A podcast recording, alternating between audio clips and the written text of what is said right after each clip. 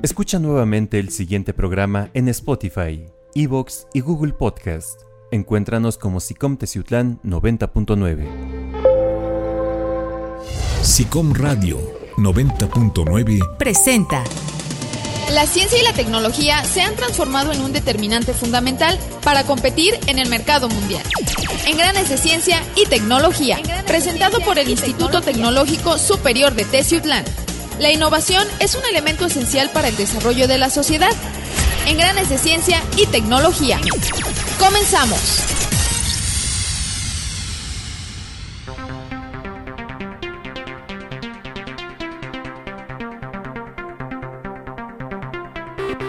Bienvenidas y bienvenidos a Engranes de Ciencia y Tecnología, espacio del Instituto Tecnológico Superior de Teciutlán, en el Sistema de Información y Comunicación SICOM Teciutlán 90.9 Conectando Teciutlán, transmitiendo desde la antigua estación del ferrocarril en Avenida Hidalgo sin número, Colonia Pinal.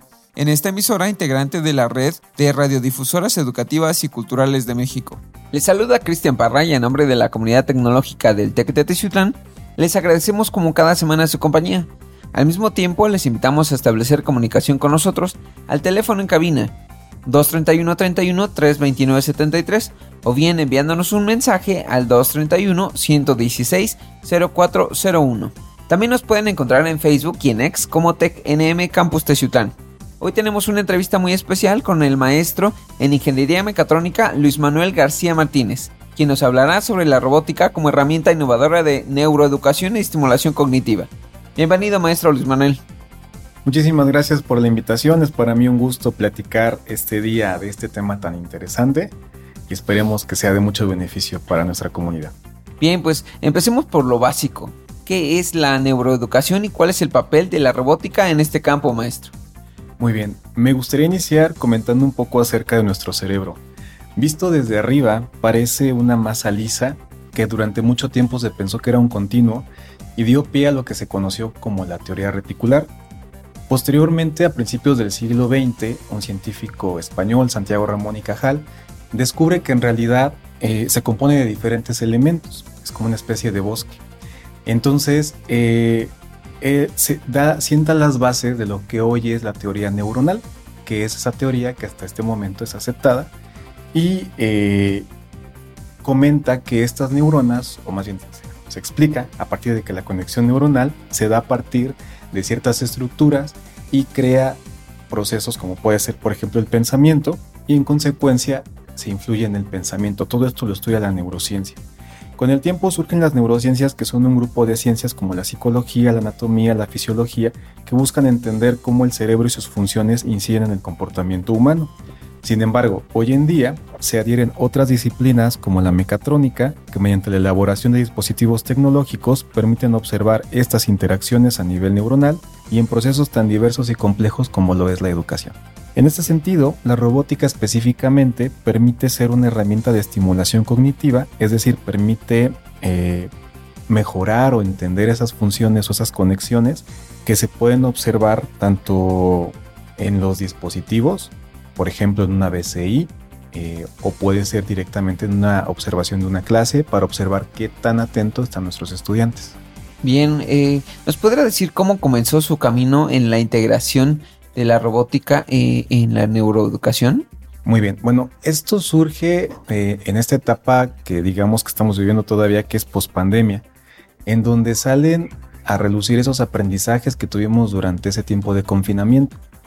Uno de estos aprendizajes es justamente entender que nuestros estudiantes hoy aprenden distinto y que hoy aprenden más acerca de lo que ven, de lo que realizan, que únicamente de aquello que se les platica.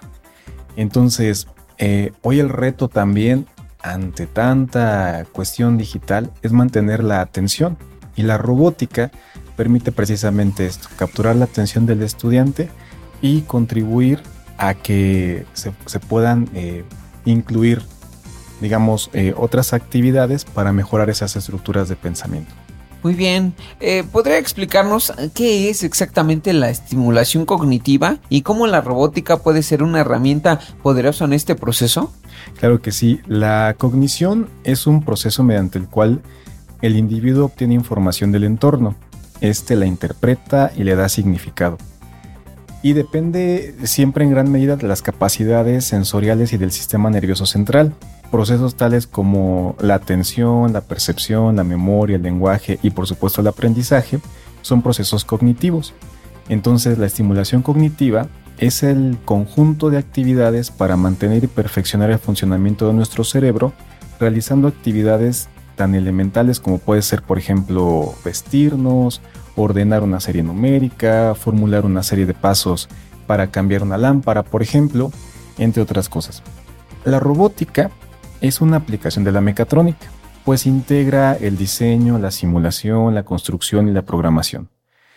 En este caso, la programación justamente, eh, mediante la generación de algoritmos, mediante la programación de trayectorias o al momento de nosotros querer programar un robot para que realice un movimiento, funciona como una actividad que estimula la cognición de los estudiantes. Entonces permite mantener la atención, resolver problemas, trabajar en equipo y fomenta otras actividades que van de la mano con lo que ahora sería la herramienta que es el robot. Interesante. Eh, de hecho, bueno, hay una película que se llama Elysium en la que integran eh, un exoesqueleto al, protagonista que lo conectan directamente a su, a su cerebro. ¿Tiene algo que ver con lo que nos está platicando? Así es. Hoy en día las neurociencias se encargan de explicar precisamente cómo trabaja el cerebro. Nuestro cerebro se compone de muchísimas neuronas, 86 mil millones de neuronas o más. Y este, estas trabajan de manera eh, integral, es decir, hacen conexiones entre ellas. Y muchas veces, o la mayoría de veces, no nada más es de una a una, sino que se conectan formando lo que se conoce como regiones cerebrales. Entonces, hoy en día la ciencia y sobre todo donde impacta la mecatrónica es en el desarrollo de dispositivos que permitan interpretar esas conexiones para saber qué acciones realizaría el cuerpo humano y en qué áreas se ven más reflejadas. Si nosotros pudiéramos extraer esa señal que indica, por ejemplo, mover el brazo derecho o mover la pierna izquierda hacia un exoesqueleto, podríamos darle esa indicación y el exoesqueleto a su vez poder hacerla. Entonces, hoy en día la creación de interfaces como las interfaces cerebro-computador, las BSI, permiten eso, identificar, discretizar, saber cómo funcionan esas señales y posteriormente mediante una etapa de acondicionamiento, de potencia y de control, llevarlas hacia una ejecución sobre algo ya tangible. Entonces empezamos desde la parte, digamos, más interna, eh, la parte neuronal, después sigue la parte de procesamiento, que es un procesamiento digital, todavía en computadora, y posteriormente extraemos la señal y la pasamos ahora hacia un dispositivo mecatrónico, que ya sería la parte tangible, la parte física. Entonces sí, sí es posible. Lo que antes era eh, ciencia ficción, hoy en día lo estamos viendo ya como una realidad. Y bueno, interesante que eh, en el TEC de se estén hablando acerca de estos temas eh, que pudieran parecer pues del futuro y que hoy en día ya los estudiantes están trabajando en torno a, estas aplicaciones de la robótica, ¿no? Sí, así es. hoy en día la mecatrónica, antes por ejemplo la mecatrónica se catalogaba solamente como una estrella de cuatro picos. Es decir, quienes estudian mecatrónica es porque tienen un gusto y habilidades o las iban a desarrollar en mecánica, electrónica, programación y control. Pero esta estrella se ha diversificado tanto que también las aplicaciones de la mecatrónica hoy en día están en muchísimos lugares. Hoy hablamos, por ejemplo, de exoesqueletos, hablamos de drones, hablamos de biomedicina, de biotecnología, hablamos también sobre ingeniería aeronáutica, este, aplicaciones también en automotriz, en fin, esa estrella se ha diversificado tanto que hoy podemos incidir en muchos lugares como mecatrónicos. Y lo hemos visto porque afortunadamente tenemos muchos casos de éxito que actualmente se desarrollan en empresas globales en lugares tan diversos como puede ser Monterrey, Guadalajara, en el extranjero Estados Unidos, incluso China. Hemos eh, tenido por ahí algunos este, casos que han ido a Latinoamérica también. En fin, y todo eso eh, se sientan las bases de todo ese conocimiento justamente aquí. Entonces, eh, cuando nosotros observamos que el modo de aprendizaje de nuestros estudiantes ha cambiado derivado precisamente de la pandemia, Entonces ahora el reto también es para el docente de qué manera podemos mantener la atención del estudiante para poder seguir generando esas competencias.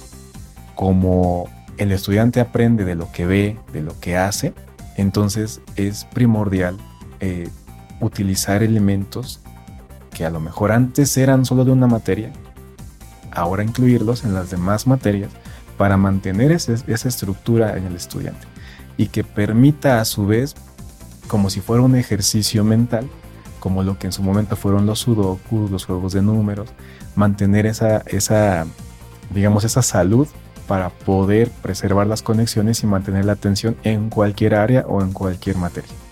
Bueno, ahorita a la mano se me ocurren eh, pues eh, muchas cosas en las que se pudiera emplear eh, pues la, la, robótica ahorita que nos comenta, por ejemplo, eh, Stephen Hawking, ¿no? Con la enfermedad que, que, no le permitía mover gran parte de su cuerpo, pero sí su cerebro funcionaba eh, pues bien, ¿no? Entonces, con un exoesquelético, con un exoesqueleto, pudiera dar pues órdenes a dicho exoesqueleto y pudiera realizar actividades de motricidad normal como si su si sus extremidades funcionaran normalmente, ¿no? Eh, eh, pienso también en, eh, no sé, microrobots que los pueden injertar dentro del, este, dentro de la sangre y poder eliminar algún tipo de, pues no sé, cáncer, algún tipo de cuestión que pues, se pudiera eliminar con microrobots. en esto se está convirtiendo la, la, robótica y qué bueno que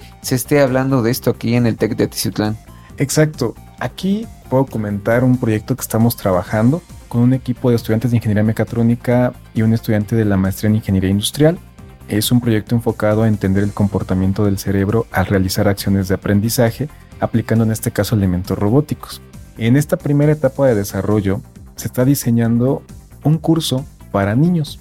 Este curso utiliza las nuevas metodologías innovadoras de enseñanza, como puede ser por ejemplo la aula invertida, el método de proyectos, resolución de problemas, cuestiones a lo mejor sencillas que se van a aplicar en un brazo robótico que es este comercial con el objetivo de que ellos puedan crear trayectorias y puedan hacer algunas actividades sencillas para mantener la atención. Por ejemplo, una, cumplir una serie de pasos, eh, colocar eh, de un lugar hacia otro alguna tapita, algún elemento, este, en fin. Posteriormente, en una segunda etapa, los niños, guiados por este grupo de estudiantes, realizarán un robot casero, es decir, utilizando elementos básicos para ejecutar acciones como por ejemplo seguir una línea, esquivar obstáculos y nuevamente mediante observación eh, verificar que los procesos cognitivos se estén realizando de manera adecuada. Entonces, podemos hoy hablar que el aprendizaje ya no nada más es a nivel, digamos, superficial. Ya no va tampoco hacia la parte significativa donde se buscaba que el estudiante llevara sus conocimientos a la práctica. Hoy la neurociencia nos da la posibilidad de obtener información de aprendizajes profundos, es decir, aprendizajes que se quedan en el estudiante y que llegan a permear hasta etapas posteriores, no solo de su desarrollo, sino de sus aplicaciones y en su vida diaria. Hoy en día es importante mencionar que desde aquí, desde el TEC, se están realizando esas investigaciones que posteriormente van a permear hasta sectores, como comentábamos, de educación básica y que incluso acá en, los proyectos de, de, materias o incluso en lo que se conoce como nuestro evento del rally mecatrónico, se realizan esos dispositivos mecatrónicos robóticos que van a permitir precisamente desarrollar esas competencias en los estudiantes. Entonces, eh, mencionar también que en términos generales, estos procesos son, pueden ser tan elementales como por ejemplo mover una especie como de péndulo hasta realizar actividades mucho más complejas. ¿Qué quiero decir con esto? Que la neuroeducación eh, aplicada con, cuestiones robóticas se puede dar desde etapas de formación muy básicas, desde kinder por ejemplo si nosotros fomentamos en nuestros estudiantes de kinder, este, primaria, secundaria, preparatoria, esas habilidades, cuando lleguen a la etapa universitaria, el estudiante tiene como que una mejor cognición y puede encontrar esas eh, nuevas maneras de desarrollar esas actividades, sobre todo que acá pues es más demandante, ¿no? Cuando hablamos vamos subiendo la escala y va aumentando también la complejidad. Hace algunos años, 2008 para ser precisos, un escritor llamado Howard Gardner, él propone lo que se conocen como las cinco mentes del futuro, que son aquellas habilidades que un estudiante debe desarrollar en los tiempos actuales y que curiosamente se vieron todavía más durante la etapa de pandemia. Retomando el pensamiento de Gardner, él propone que nuestros estudiantes desde niveles básicos puedan fomentar lo que es la mente disciplinada, que son los hábitos positivos, la mente sintética, que es la capacidad de discernimiento, la mente creativa, que es el pensamiento disruptivo, la mente respetuosa, que es la tolerancia a la diversidad, y la mente ética, que genera la autoconciencia y la educación emocional. Curiosamente, la robótica es una herramienta que aplicada en la educación desde los niños permite ser también como una metodología innovadora para potenciar las habilidades propuestas por Garner. Y está comprobado que trabajar sobre todo en comunidades alejadas o en grupos pequeños permite también reducir la brecha digital que todavía existe entre, digamos, las grandes ciudades y aquellas que apenas estamos en proceso de desarrollo. Entonces también permite una inclusión digital y permite eh, como tal un trabajo colaborativo entre lo que sería la educación, eh, una instancia como el tecnológico, la Escuela de Educación Superior y la comunidad. Excelente, eh, interesante el tema que estamos viendo esta tarde en Engranes de Ciencia y Tecnología. maestro, hablando de beneficios, ¿qué ventajas concretas ha observado en los estudiantes o participantes que utilizan estas herramientas robóticas? Muy bien, mirando un poco al futuro, podemos observar que a nivel educativo, estas cinco mentes que mencionaba de Gradner también se, digamos, se complementan o están en consonancia con lo que se conoce ahora como las competencias del siglo XXI. Y estas competencias del siglo XXI incluyen, por ejemplo, la alfabetización digital, el pensamiento computacional, el trabajo colaborativo, eh, la responsabilidad personal o social, la robótica permite entonces integrar e incrementar las habilidades en el modo de pensar, en el modo de trabajar y mejora la forma en la que el estudiante percibe el mundo. De esta manera se pueden proponer soluciones más integrales y que permitan tener conciencia, por ejemplo, en cuestiones como ahorro energético, como cuidado del medio ambiente, como trabajo colaborativo, eh, cuando desde la academia se empiezan a, fomentar ese tipo de proyectos, permite también un crecimiento en conjunto, tanto de estudiantes como de docentes, pero también a nivel comunidad, para formar, digamos, esas corrientes de pensamiento que identifiquen, por ejemplo, ah, pues tú eres estudiante del TEC de ¿no? O tú estuviste trabajando con estas ciertas actividades. Y Posterior a eso, por ejemplo, que en sus proyectos de residencia profesional permita también generar productos como una tesis que le abran las puertas, si ellos quieren, eh, a seguir sobre este camino y especializarse tal vez posteriormente con una maestría o, por qué no, hasta un doctorado.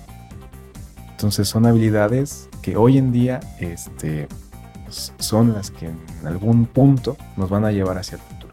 Bien, pues la personalización es clave en la educación moderna ¿Cómo permite la robótica adaptar las experiencias de aprendizaje a las necesidades individuales?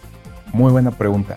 Hasta este momento hemos estado tocando la parte del cerebro a nivel fisiológico y cómo trabaja, digamos, a nivel físico. Sin embargo, el cerebro apoyado de la robótica, podríamos pensar en esa composición individual de cada persona, que pudiera parecer que de esas condiciones físicas o fisiológicas depende, por ejemplo, el nivel de inteligencia o qué tan eh, emocional es una persona, por ejemplo. Pero retomando un poco también lo que mencionaba este, este investigador Santiago Ramón y Cajal, él tiene una frase muy interesante que dice, todo hombre puede ser, si se lo propone, escultor de su propio cerebro.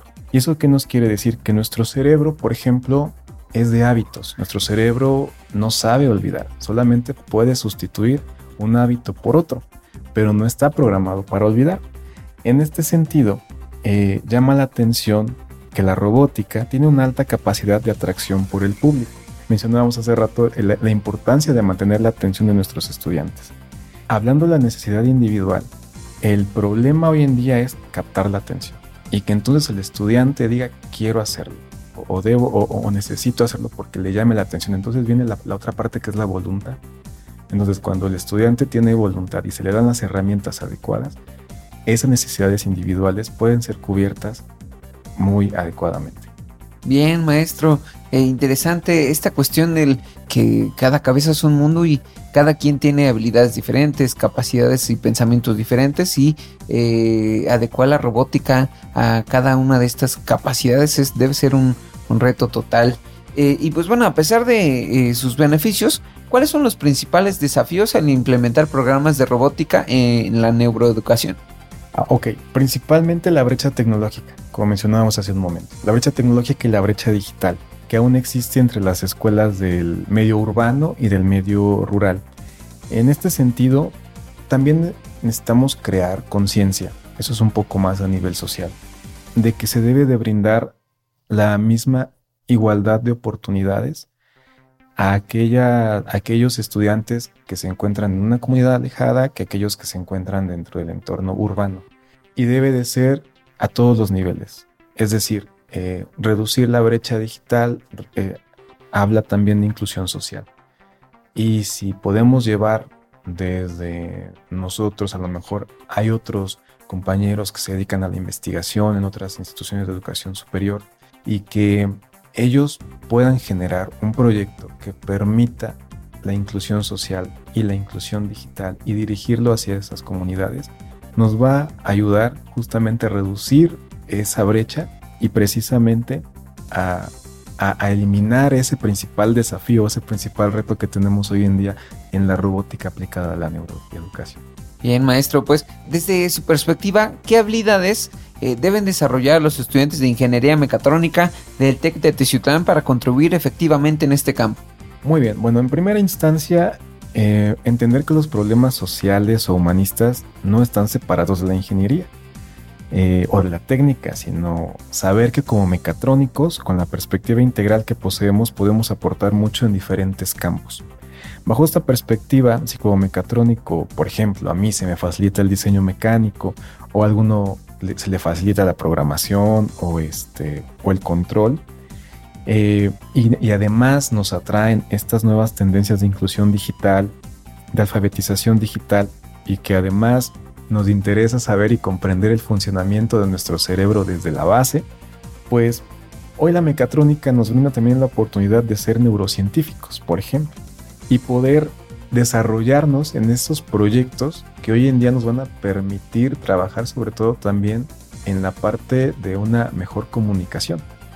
Entonces, por ejemplo, eh, nuestros estudiantes tendrían que especializarse tal vez un poco más en cuestiones de, neurología, si quisieran dedicarse un poco más hacia esto, o incluso si se quieren especializar en la parte de diseño, de programación, saber que esos conocimientos van a permitir también integrarse en esta nueva área que es la neurociencia. Y pues bueno, eh, ya cerrando en este interesante eh, programa, para aquellos interesados en seguir una carrera en este campo, eh, ¿Qué consejos eh, les daría para prepararse eh, en cuanto a los desafíos y oportunidades que presentan? Bueno, pues en primera instancia, para quienes me escuchan y que están en busca de una nueva casa de estudios o continuar su formación, pues que sepan que en el TEC de Ciutlán pues tenemos una opción que es ingeniería mecatrónica y que les puede abrir la puerta hacia muchísimos espacios de trabajo una vez que egresen. También para aquellos que ya la están cursando, sería mantener esa actitud positiva y abierta siempre al aprendizaje. Que como alumnos capturen todo lo que puedan de nosotros como docentes, de todas las personas que inciden en su, en su proceso de enseñanza-aprendizaje y que no se queden nada más con lo que les decimos, ¿no? sino que también tengan esa parte de investigación que, y sobre todo que lean. Porque hoy en día también se ha perdido un poco el hábito de la lectura, entonces que lean, que se informen, que no se dejen guiar solamente por las notas que de repente aparecen en redes sociales, sino que siempre se pregunten, bueno, ¿por qué? ¿Por qué pasa esto? Siempre se cuestionen. Y finalmente recordar pues que la tecnología es importante, pero lo que realmente importa es lo que se hace con la tecnología. Entonces buscar esas herramientas o esas nuevas vías de cómo aplicar esos conocimientos en la resolución de problemas, sobre todo sociales. Bien, maestro, pues agradecerle eh, por haber estado con, con nosotros el día de hoy. No, pues al contrario, para mí un gusto y esperemos que esta información pues le, llegue a quien, a quien la necesita y que sepan que pues estamos aquí en el TEC de para apoyarlos en su formación académica. Muchas gracias. Soy Cristian Parra. Es momento de despedirnos y agradecer a quienes nos han escuchado el día de hoy, invitándoles a conocer más sobre el TEC de Teciutlán ingresando a www.teciutlán.tecnm.mx. Gracias y hasta la próxima. SICOM Radio 90.9 presentó. Las tecnologías emplean el conocimiento del universo generado por las ciencias. En Granes de Ciencia y Tecnología fue traído a ti por el Instituto Tecnológico Superior de Teciutlán. Te esperamos la siguiente semana con otro tema interesante de ciencia y tecnología. La tecnología que cambia el mundo. En Granes de Ciencia y Tecnología. Granes de Ciencia y Tecnología. Escucha nuevamente este programa en Spotify, Evox y Google Podcast. Encuéntranos como Sicom Teciutlán 90.9.